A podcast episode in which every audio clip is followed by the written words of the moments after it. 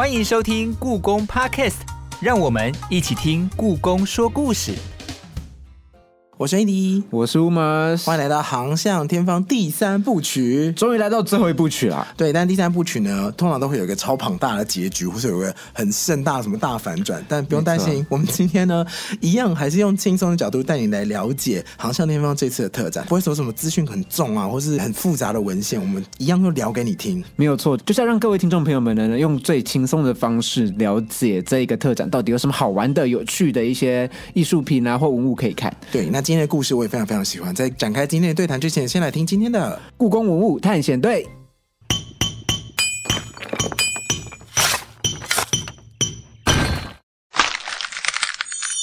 故宫文物探险队，十五世纪的明朝永乐和宣德时期，三宝太监郑和带着庞大船队一路往西，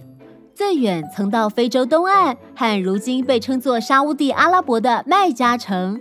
当时的交流对后来的文化艺术发展产生源远流长的影响。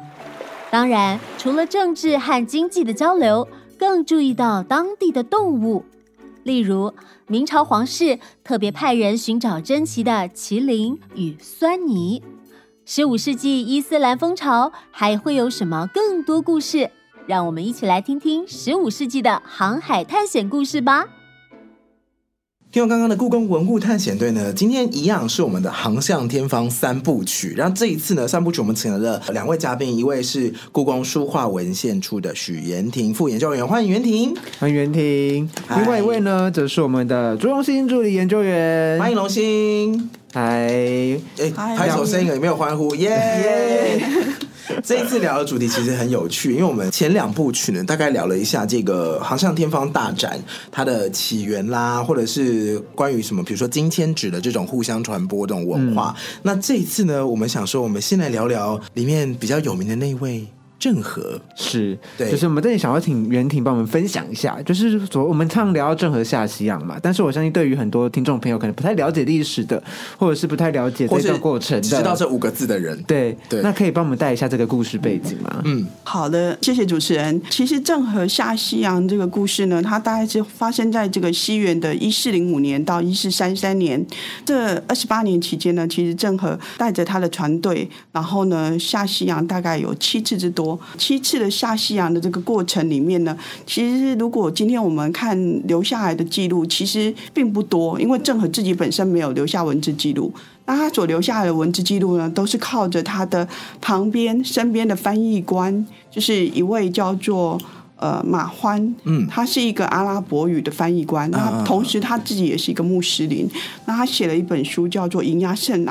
览》。那另外还有一个翻译官呢，叫做费信，然后这个费信呢也写了另外一本书，叫做《新茶圣览》。那我们今天呢，透过了《银牙圣览》《新茶圣览》这几本书，然后去整理出来当当时他们下西洋的一个过程。所以其实就是从历史文献的概念里面去了解它背后的一个呃历程。嗯，那那时候为什么他需要去做这件事情啊？有什么特别的理由吗？或者特别关键的因素我本来想说，为什么那时候郑和不写日记？啊？他自己写吗？因为不是，比如说像这种官员，你代表政府出去，好，你应该写一些报告书啊。像现在各位应该都蛮常写，比如说你做错事或你写报告，可能都很常写。可是像郑和他带一整个船队出去，他竟然可以不用写报告书，然后反而是他的翻译官写下最多文字。哎，嗯，这边有记录或是有说为什么吗？其实应该这样说，也许郑和也有写过他的工作报告书，但是呢，到后来其实有一段时间，在明成祖之后的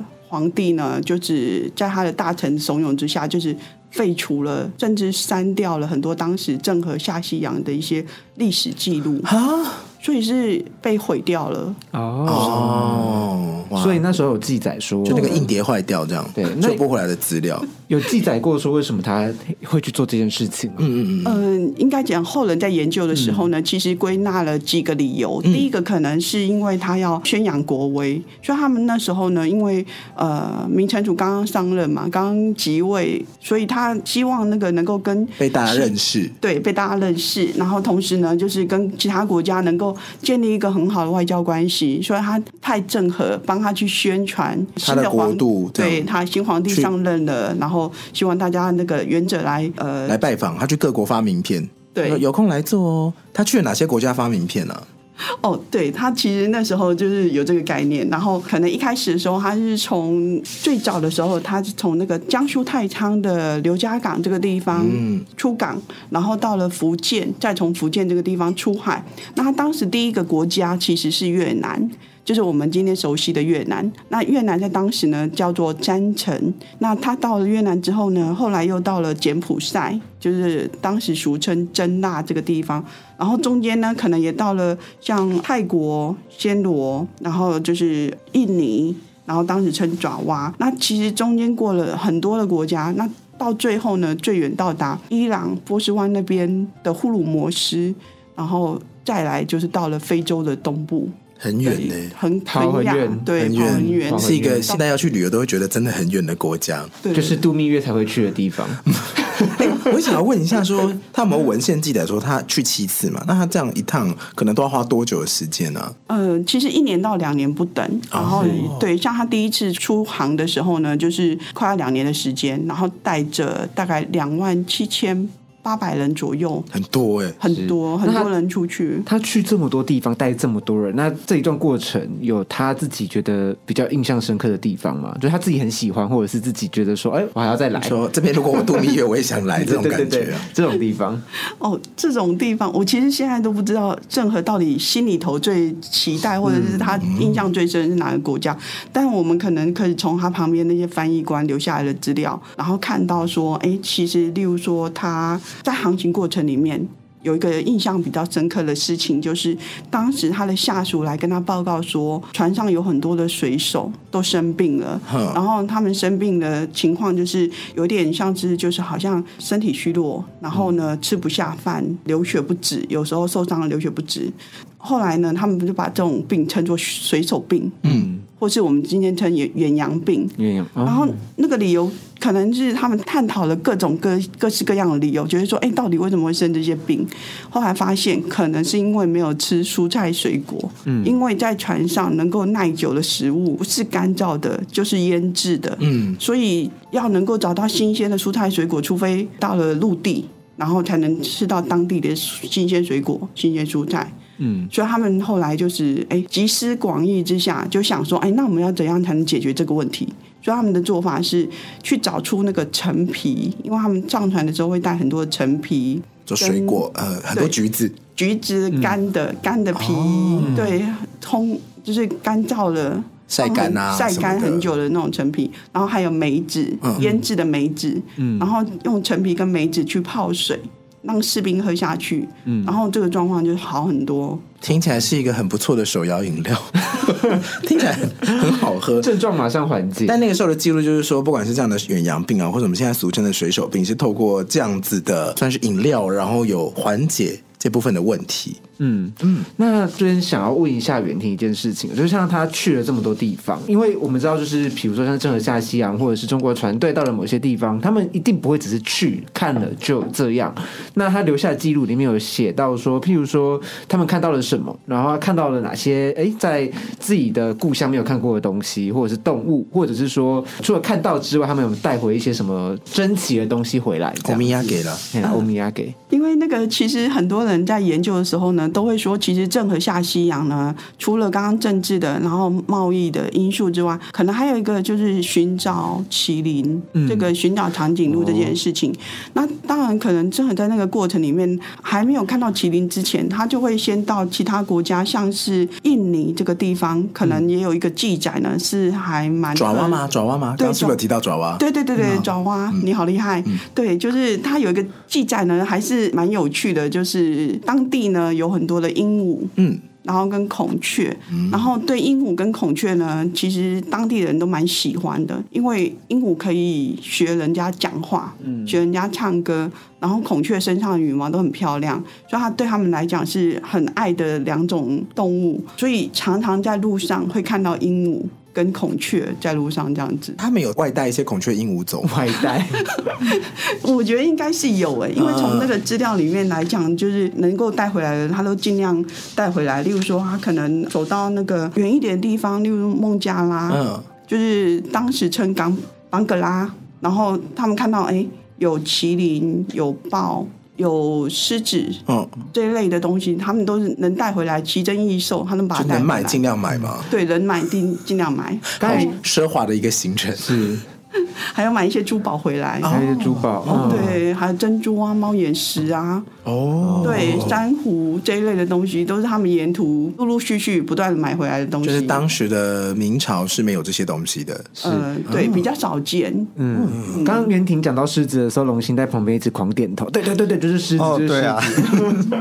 为什么龙星对狮子这么有感觉？你可以跟我们说一下，就是像郑和下乡这个时期啊，他们是对狮子是有什么特别的故事吗？狮子是我们现在小朋友去动物园还是会一直想要看的那个动物啊。然后之前的迪士尼影片的《狮子王》其实也是很受到大家的欢迎，所以狮子在现在的现象来看的话，它还是一个很受到注意的动物。那在以前更是，因为以前的交通没那么发达嘛。那我之所以会觉得狮子特别有趣，是因为狮子不生产于东亚地区，对那它是一个外来的动物。嗯，那我们即即这个是一个外来的动物，那甚至连那个我们讲的这两个字“狮子”这两个词，它其实也是一个外来语。哦那根据学者的研究，它其实来自于吐火罗 A 语。那吐火罗这个地方在哪里？就是现在的新疆的地区。然后它应该就是从伊朗传进来的。那能够理解到说，那狮子大概就是从中西亚，然后经由丝路这边走过来。嗯，那比较有趣的就是，在古代，除了我们把那个动物叫做狮子之外，还还有另外一个词叫做酸泥。酸哦泥，古代神兽啦。对对对对，酸泥。嗯那酸泥其实也是一个外来语啦。那酸泥其实可能大家比较不太知道，不会念啊啊、对，也不太知道怎么写。那就是一个犬，它都是一个犬字旁，嗯，然后右边是一个英俊的那个右边呃右边的那个，然后你就是右边是一个儿子的儿。嗯，那为从那个什么要写这个字啊？然后又不会念念看不懂，所以它是怎么来的？这个古语嘛，对，它一样是古语，然后是从印度传过来的。嗯嗯嗯对对对对，它是酸泥。那其实狮子还有另外一个词啊，叫做 singa。哦，对对对，像比如说那个以前古代的时候，我们现在叫做斯里兰卡这这个地方，以前就叫做狮子国。哦，哦，那它的中文就是呃僧伽罗、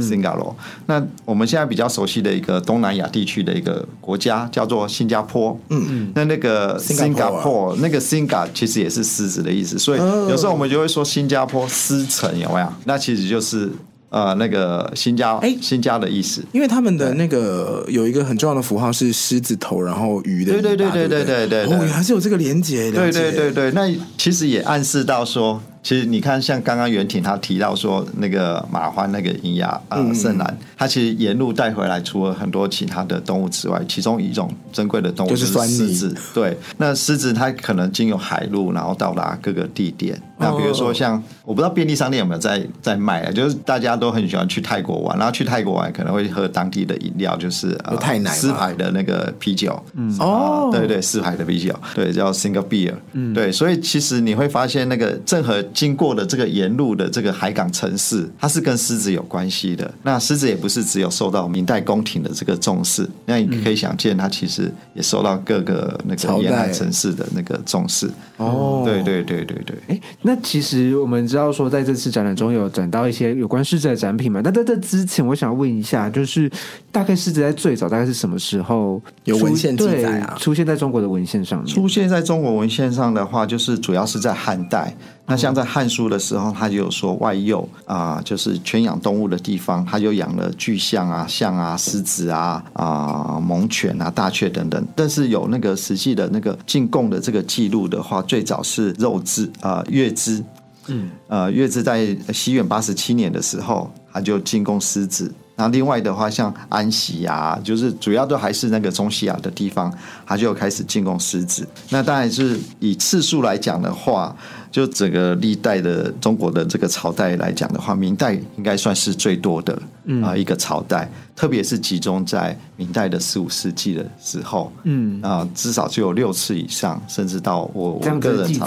对对对，有八九次这么多，嗯，对。哎，那他们都是像是刚刚云天有提到嘛，就是郑和下西洋，它就是海路嘛，就很很明显。那从比如说在更早之前，比如说在汉代的时候看到狮子的记录，他们也都是从海路过来的，或者是说还有其他的途径是进到中国，它的那个脉络空运。爬，对，空运。以 以明代来讲的话，就是它是陆路跟海路都是有的。嘿。那陆路的那个进贡的路线主主要是来自于沙马汉，就是沙马汉。对沙马汉，大概就是阿富汗那一带呃哈列城。哦，对阿富汗这一带，但是它有另外的一个进贡的记录，就是从海路，比如说呃，它有从木古都市，木古都市其实就是东非的那个国家，那有从呼卢摩斯，就是袁挺刚刚有提到，就郑和下西洋最远的那个地方，嗯。就呼鲁摩斯他就会跟木古都市就东非的几个国家一起联合，然后进贡，然后就会把狮子进贡到中国，所以那个海陆跟陆路他们是有分开的，但是不管是海陆跟陆路，其实它进贡的那个动物里面都有狮子，这个比较。听起来大家都很喜欢送狮子，然后当时的狮子也蛮多的。蛮珍，嗯，我觉得不多，可是应该是蛮珍奇的。对，因为中国没有嘛，就是你没有的东西，然后就只能靠人家送。然后哎、其实我觉得就觉得这里就很好奇一件事情哦，就是中国的这些人第一次看见狮子的时候，在他们心中是什么印象？诶，好可爱，还是哇是神兽？他们大概是怎么去认识这样子的一个动物啊？因为我们像是呃在前几集聊到的寻找麒麟的过程中，就是长颈鹿就被视为神兽嘛，那狮子有这样的待遇吗？狮子的话，它基本上就是比较少人看过，所以在描写的时候，我觉得印象最深刻就是说，在那个呃魏晋魏晋南北朝有一个郭璞的人，他在住那个尔雅的时候，他就说这个酸泥它是可以吃老虎跟豹的。啊，老虎跟豹我们已经觉得很厉害了，对不对？嗯嗯嗯然后狮子居然还可以吃下它们，那当然就是狮子在他的印象当中，它就是更加凶猛的。哦对对，等于是在动物界的最高级的这样子一个。嗯所以说，比如说我们在说酸你的时候啊，就是就把它当做是神兽在称呼嘛。那我们有没有在什么相关文献的记载？比如说狮子它是有被神化，或者是有这样子的认知在那时候的人的心中吗？有那个狮子的神话，我觉得是可以从两个关层面去讲，一个是佛教的关系，哦，因为那个有很多的佛教啊、呃经典。他就说，那个佛是人中狮子，就等于是你是很厉害的，你是王王者这样子的一个意义。那佛所坐的地方，像就把它称为狮子座。所以，我们现在如果去看那个佛教文物的时候，在呃释迦牟尼他坐的地方，他会有两只狮子，哦，对，那那个就是狮子在这里，在经有宗教的关系，它有塑造出一种啊、神圣的形象。哦，那其实从世俗来讲的话，比如说像是在元朝的时候，有一个叫做陶宗仪的。他在讲这个狮子的时候，他就在讲说，那个当时哈、皇帝在宴呃各个大臣的时候，他就把它称为大聚会。那大聚会的这一天呢，他就会把各式各样的猛兽从万岁山把它放出来给大家欣赏。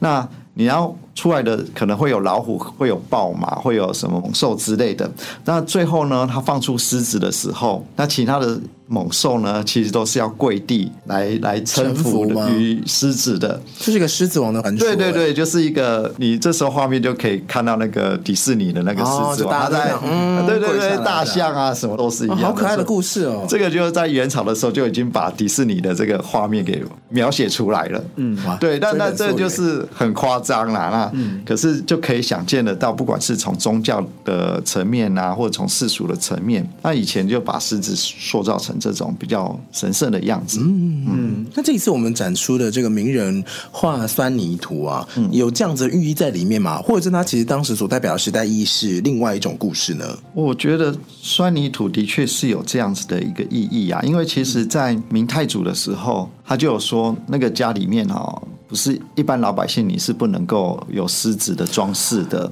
所以也就是哦，说哦装饰都不可以哦。对对对，等于是说狮子它基本上就是一个官方所认可官方的版权在那边啦。对，所以像那个五官啊，它的那个前面胸前的那个补子啊，嗯就是一品二品的五官，它才可以有狮子。哦对对对，那所以它不是一般老百姓可以用。这个那个补子是什么？就是胸胸前，我们在看古装戏的时候，胸前不是都会有一块有吗？他们有纹狮子字上去吗？会有个图案，衣服衣服上面嗯会有一些图案哦，。那不是龙哦，那是狮子。龙的话，就是贵族才会有龙啊，王爷那种才会有龙，嗯，皇帝吧，皇帝只有皇帝才能够穿上有龙的那个。对。所以这个就是官方认可的人才可以用这样子的图样。对啊，对那那时候把狮子带回中国之后啊，我相信皇室的人绝对不是只是养着它，然后去膜拜它而已，就是养了之后，它扮演什么样的角色？狮子它基本上就是明代的那个大臣啊，因为后来就进贡太多狮子，哦进贡太多，那狮子其实养是很花钱的，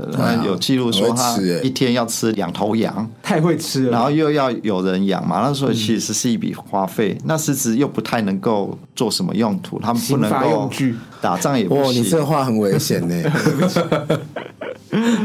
他也不能打仗嘛。你这个如果在明朝有提说皇上，我知道狮子可以干嘛，这个皇上就会摇头的。嗯，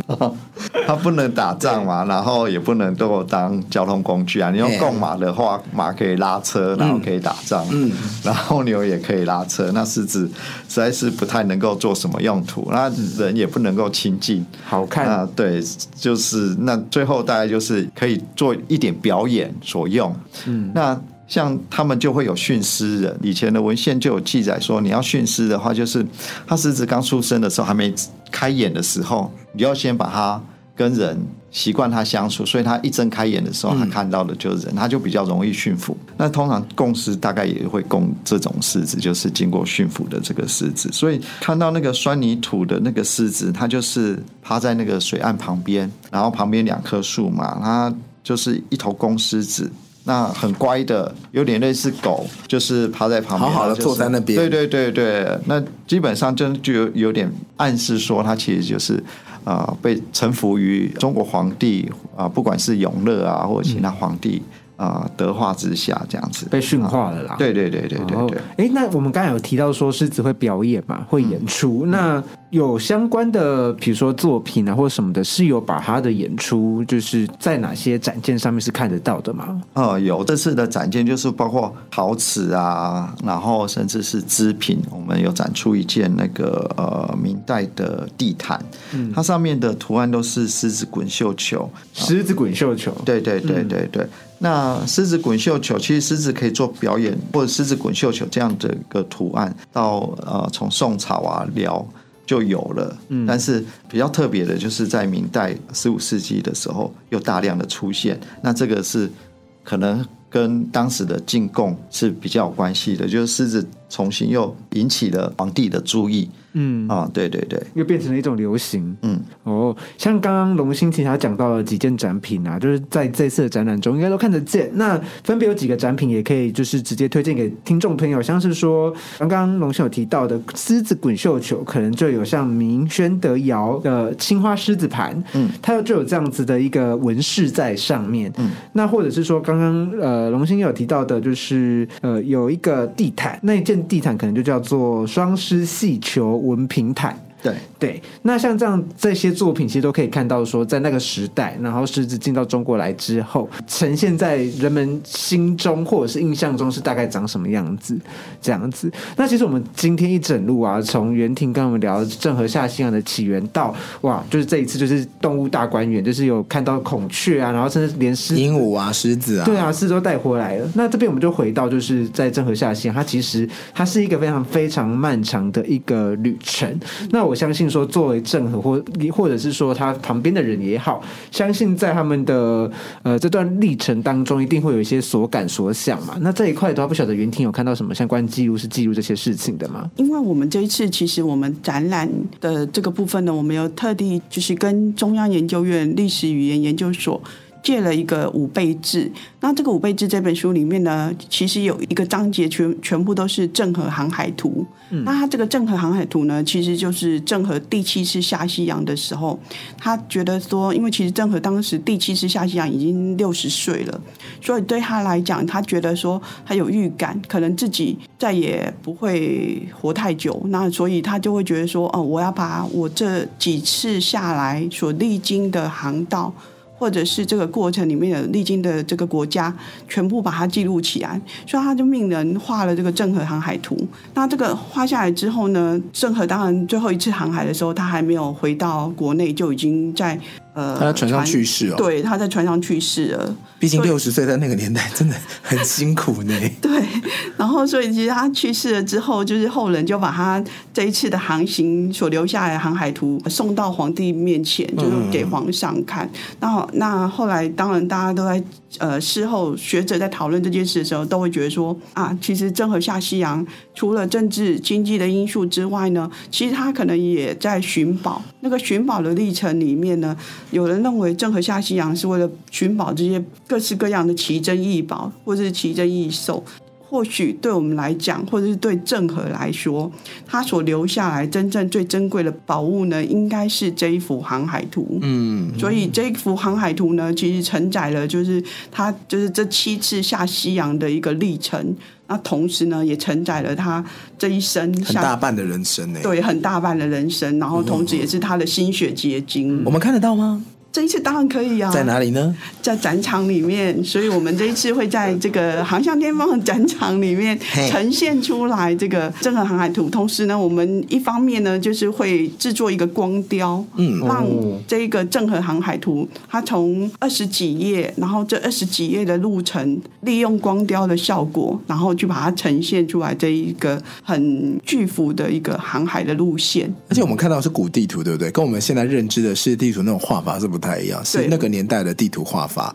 对他画的方向呢，有点像是你好像就自己坐在一条船上，然后你是领航员，嗯然后你就沿途在这一条河道上面、海道上面的这个沿途所看的景象，他就是画这样子的一个概念。只有它都在我的右手边嘛，对你的右手边有，因为左边应该都是海吧。如果都是航海图的概念的话，对对对，但是它它就是有一点像示意图，因为嗯嗯它嗯一大片海，它不可能完全都是没有东西，所以他就可能说，哎，沿途左边经过什么，有一个岛，他就画一个岛，然后呢，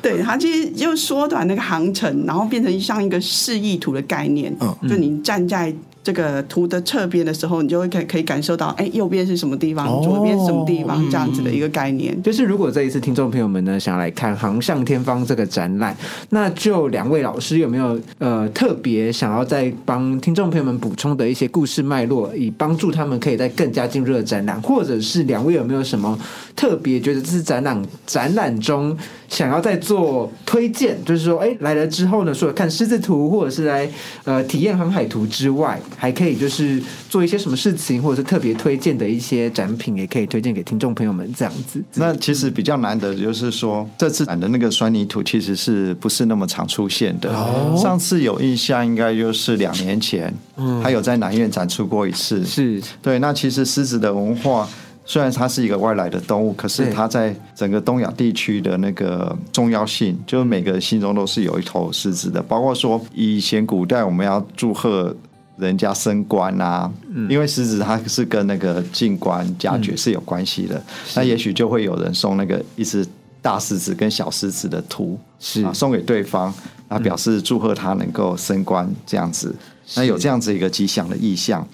即使放在这个，就我刚刚所说的，就是小朋友在看迪士尼动画的时候，《狮子王》也是很有趣的。那特别是这次的狮子呢，它其实是跨很多美材，它包括酸泥土，它是画在纸上的，嗯，所以它跟其他的馆藏的类似的狮子大型的狮子画，它的颜色特别的呃漂亮，哦。那材质也是比较特殊的，所以等于是整个世界上面来看的话，它都是一个很特殊的。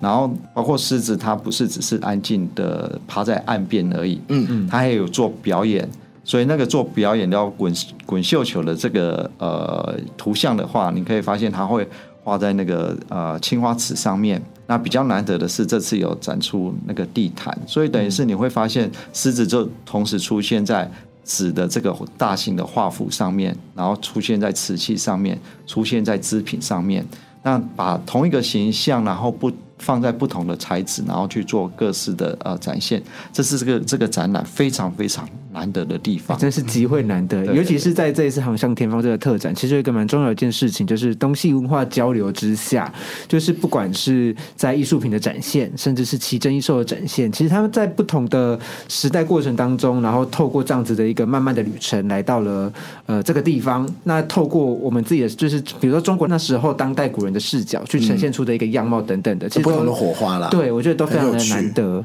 对啊，那袁婷这边有没有什么想要再跟听众朋友分享的呢？请推荐。因为我是做那个图书文献方面的，所以我也想要推荐一下，就是两本很重要的书籍。然后一个就是我刚刚其实一开始有提到，就是他是一个穆斯林，然后他是一个阿拉伯语的翻译官，那跟随在郑和的旁边。跟着他一起下西洋的过程里面，他写一个《银牙圣览》。那在这个书里面呢，其实他透过文字来告诉世世界上的人，就是他看到了什么。那举例来讲，呃，当时的人没有照相机，所以看到了长颈鹿，可是不知道怎么去描述。可是，在马欢的这个《银牙圣览》里面呢，他描述长颈鹿是怎样的？他是说前面有两只脚，然后呢，这两只脚呢，这个看起来呢。大概有九尺高，后面有两只脚，大概只有六尺高。然后呢，这个动物呢，头抬起来呢，脖子很长，大概看起来有一丈六尺。然后头呢抬得高高的，身体低低的。那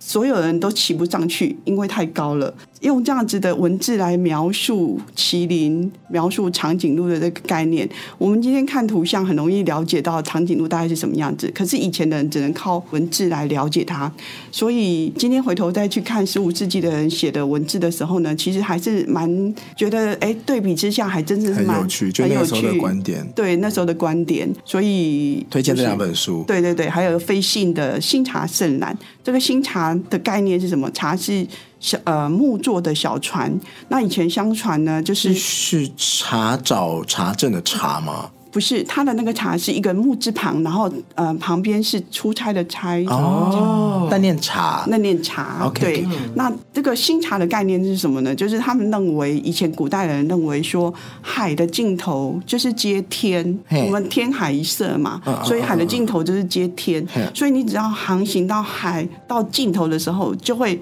到好像仿佛到了天河星这样，对天河这样子的概念。哇，对，就是所以它取名叫新茶的意思，就是好像就是天上银河的里面的一艘好浪漫的名字。很棒，对。很会取名哎。对，然后天上银河里面的一招小船这样的概所以。星是星星的星吗？，对星星的星，对新茶圣兰，嗯，这一次的话，刚刚那个袁婷推荐那两本书，一本就是刚刚说费信所写的《新茶圣览》，星星的星茶的是一个木字边，在一个出差的差，胜利的胜，浏览的览，然后另外一位是马欢的《银牙圣览》，那银是胜利的那个银，左边多三点水，牙是生涯的牙，天涯海角的涯。然后胜览一样是胜利的胜，浏览的览，大家可以稍微去搜寻一下可以看到就是在古时候，就是那时候的人，然后他们的观点啦。对，就是到了非中国之外的地区，然后所看到的一些所见所览啊等等，他们有一些观察，其实蛮有意思的。那在今天节目结束之前呢，我们当然就是要先来进入我们做一个小单元，听故宫的声音，听故宫的声音。今天的声音关键字是酸泥。郑和下西洋带回来的酸泥，其实就是现代的狮子。除了象征带着祥瑞之意的礼物，也为当代博物学者、画师等等增添许多研究资料哦。以结束刚刚听故宫的声音呢，算是首次让大家线上听到狮子的叫声。大家是不是很常都想说电影的开头那个狮子，那个不是我，才想问你，你确定那是狮子？那个是合。成的狮子叫声？那想要问一下龙兴老师，就是怎么样？作为一个研究狮子的古代的一些艺术品展件，你有想过你研究的狮子是这样叫的吗？不算是研究狮子的那个，因为这个展览哦然后给我特别去研究给了我一个机会，然后去好好的去了解一下这个是呃我们很熟悉的动物，原来有这么有趣的那个层面。我觉得这个故宫 Podcast 有趣的点就在这里，就是因为我们用声音的形式，然后让大家了解这些文献，反而让大家多了一些更立体的想象。是，嗯，好，同时呢，非常感谢大家今天收听我们航向地方的第三部曲，也感谢今天的研究员，谢谢袁婷，谢谢朱龙兴，谢谢好谢谢两位主持人。那关于航向天方呢，这个特展呢，只展到二零二二年一月二十六号之前。那如果呢有听众朋友有兴趣的话呢，一定要把握机会，手刀了，手刀冲去手到冲去，就是真的有很多精彩的展品可以就是提供给各位听众朋友们看。嗯，喜欢今天的节目，也不要忘了到 Apple Podcast 下面帮我们评分、订阅、留言，然后任何听到 Podcast 的平台，